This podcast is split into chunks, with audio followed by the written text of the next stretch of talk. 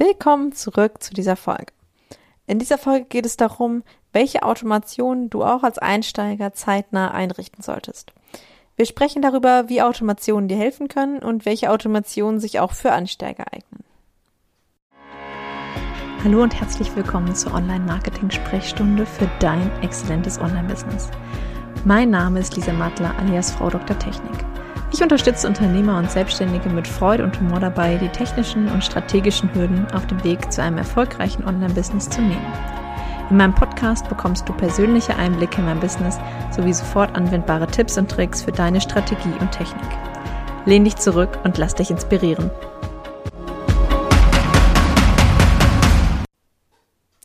Hi, ich bin Lisa, alias Frau Dr. Technik und begleite Unternehmer dabei, ein Online-Business aufzubauen oder ihr bestehendes Business mit Online-Elementen zu ergänzen. In dieser Folge werden wir klären, welche Automation sich auch bei dir für den Einstieg eignet. Fangen wir an. Viel Spaß dabei. Du hast bereits dein E-Mail-Marketing eingerichtet? Dann überleg dir mal, was passiert denn, wenn jemand sich in deinen Verteiler einträgt. Wahrscheinlich noch nicht so viel. Zumindest nicht, wenn du dich damit noch nie beschäftigt hast, wie ein gutes E-Mail-Marketing oder wie ein guter Einstieg in ein E-Mail-Marketing funktioniert. Denn ähm, du solltest mindestens eine E-Mail verschicken, die deinen Nutzer sozusagen oder den neuen Abonnenten ja zeigt, was du zu bieten hast und vielleicht sogar ein kleines Geschenk ähm, ja hinterher schickt. Es muss nicht zwangsläufig ein spezielles Freebie sein, wenn du sagst, nee, ich habe erstmal jetzt nur ähm, eine Variante, die ich gerne als Geschenk rausgeben möchte. Dann kann es auch etwas Allgemeineres sein. Ähm, bei mir ist es zum Beispiel die, ähm, das Technikmagazin, was jeder meiner Abonnenten, also jeder meiner Abonnenten bekommt die neueste Ausgabe des Technikmagazins kostenlos geschickt, sobald er sich einträgt. Aber du kannst auch mal überlegen, wirklich eine direkte Onboarding-Sequenz zu erstellen. Also begrüße deine neuen Abonnenten wirklich mit einer Willkommensautomation. Ähm, da kannst du in verschiedenen ähm, ja, E-Mails ähm, darauf Aufmerksamkeit machen, wer bist du? Was machst du überhaupt so? Ja, auf deine Artikel, deine Podcast-Folgen zum Beispiel zum Einstieg ähm, zu verweisen, dass du sagst, okay, gut, an welchem Punkt stehst du gerade? Du ähm, möchtest dir ähm, ja vor Augen führen, oder zum Beispiel auch, das ist auch ein ganz ähm, interessanter, eine ganz interessante Variante. Eine Kundin äh, bietet verschiedene Trainings für Pferdebesitzer, Hundebesitzer, Katzenbesitzer an. Das heißt, wenn du jetzt keine verschiedenen Einstiegsmöglichkeiten hast, weil du noch keine drei Freebies hast für diese drei Varianten, hast du aber die Möglichkeit, zum Beispiel in der Willkommensautomation ähm, zu sagen, okay, guck mal hier, hier ist der Einstiegspunkt, ähm, was ist gewaltfreies Training mit Pferden, gewaltfreies Training mit Hunden, gewaltfreies Training mit Katzen. Und je nachdem, wo die draufklicken, könntest du sie schon wieder taggen und wüsstest ein, ja, ein kleines mini bisschen mehr, was dein Abonnent denn ähm, zu Hause hat. Wenn er zum Beispiel auf Pferde klickt, wird er auch irgendwie ein Pferd haben. Oder wenn er auf Katzen klickt, wird er wahrscheinlich eine Katze haben. Denn ähm, ich als Pferdebesitzer jetzt würde zum Beispiel nie auf die Katzengeschichte äh, klicken, weil ich habe halt keine Katze, das interessiert mich nicht. Und du kannst davon ausgehen, dass jemand, der auf ähm, Pferd klickt, auch ein Pferd hat oder zumindest eine Reitbeteiligung oder ähnliches. Das wären sozusagen die Podcast-Folgen oder Blogartikel zum Einstieg. Also weise da wirklich darauf hin, welche Varianten du dort hast. Ähm, biete auch die Möglichkeit an, in passende Automationen zu wechseln, ähm, wenn du sie schon aufgestellt hast. Das heißt, wenn du jetzt sagst, okay, nee, ich bin gar nicht unbedingt der Einsteiger, sondern ich möchte einfach ähm, nochmal gucken, wie ich mein ähm, E-Mail-Marketing aufs nächste Level bringe, und ähm, hast schon verschiedene Automationen, dann biete deinen neuen Abonnenten wirklich die Möglichkeit, auch direkt in die jeweilige Automation zu wechseln. Also beende diese Willkommensautomation und biete per Knopfdruck die Möglichkeit, eine andere Automation zu starten. Das ist für dich echt ähm, ja die beste Möglichkeit, Abonnenten zu, zu Lesern zu machen. Also Abonnenten sind ja nicht zwangsläufig auch Leser, ähm, sondern wirklich da die Möglichkeit zu bieten, dass sie die Leute, dass sie die Leute deine E-Mails quasi erwarten und aus den Händen reißen, wenn du ihnen einfach genau die Möglichkeiten gibst, zu den Themen zu etwas zu lesen, die sie auch gerade benötigen. Denn nur so erreichst du wirklich gute Öffnungsraten. Man muss ehrlich sagen, wenn du passende Automationen hast, ähm, erreichst du auch locker Öffnungsraten von über 50 Prozent ähm, oder zum Teil sogar deutlich über 50 Prozent. Also es gibt auch Kunden von mir, die über 90 Prozent liegen.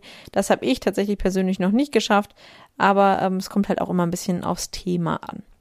Also überlege dir, ob du ähm, das alles in eine E-Mail schreiben möchtest. Das geht natürlich, aber überlege dir auch, ob du das nicht aufteilen kannst. Also zum Beispiel in der ersten E-Mail erstmal erzählst, wer bist denn du, in der zweiten, was machst du und dann die Möglichkeit gibst, ähm, direkt zu switchen oder auf verschiedene ähm, Einstiegsmöglichkeiten hinzuweisen oder Artikel oder Folgen. Wenn du bereits verschiedene Freebies ähm, hast, erstelle auch passende Automationen dafür.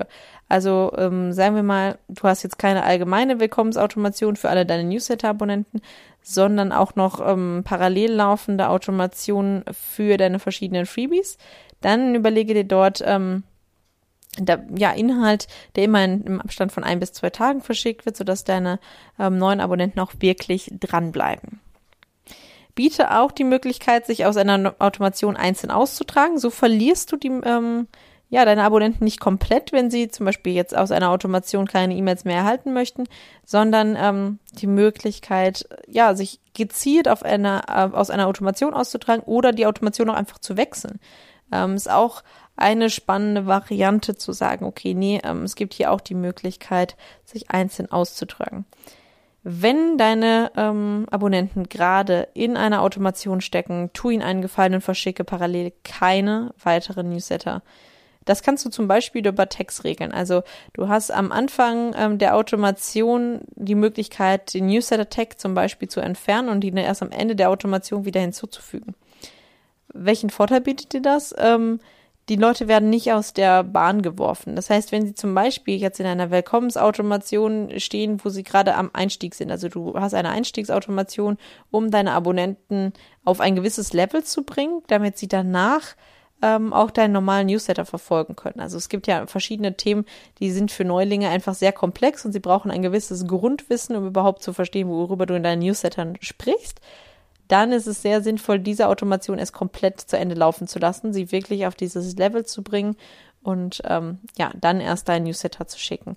Entziehen also am Anfang den Newsletter-Tag und füge ihn am Ende einfach wieder hinzu. So hast du auf jeden Fall Abonnenten, die gerne deine Mails öffnen.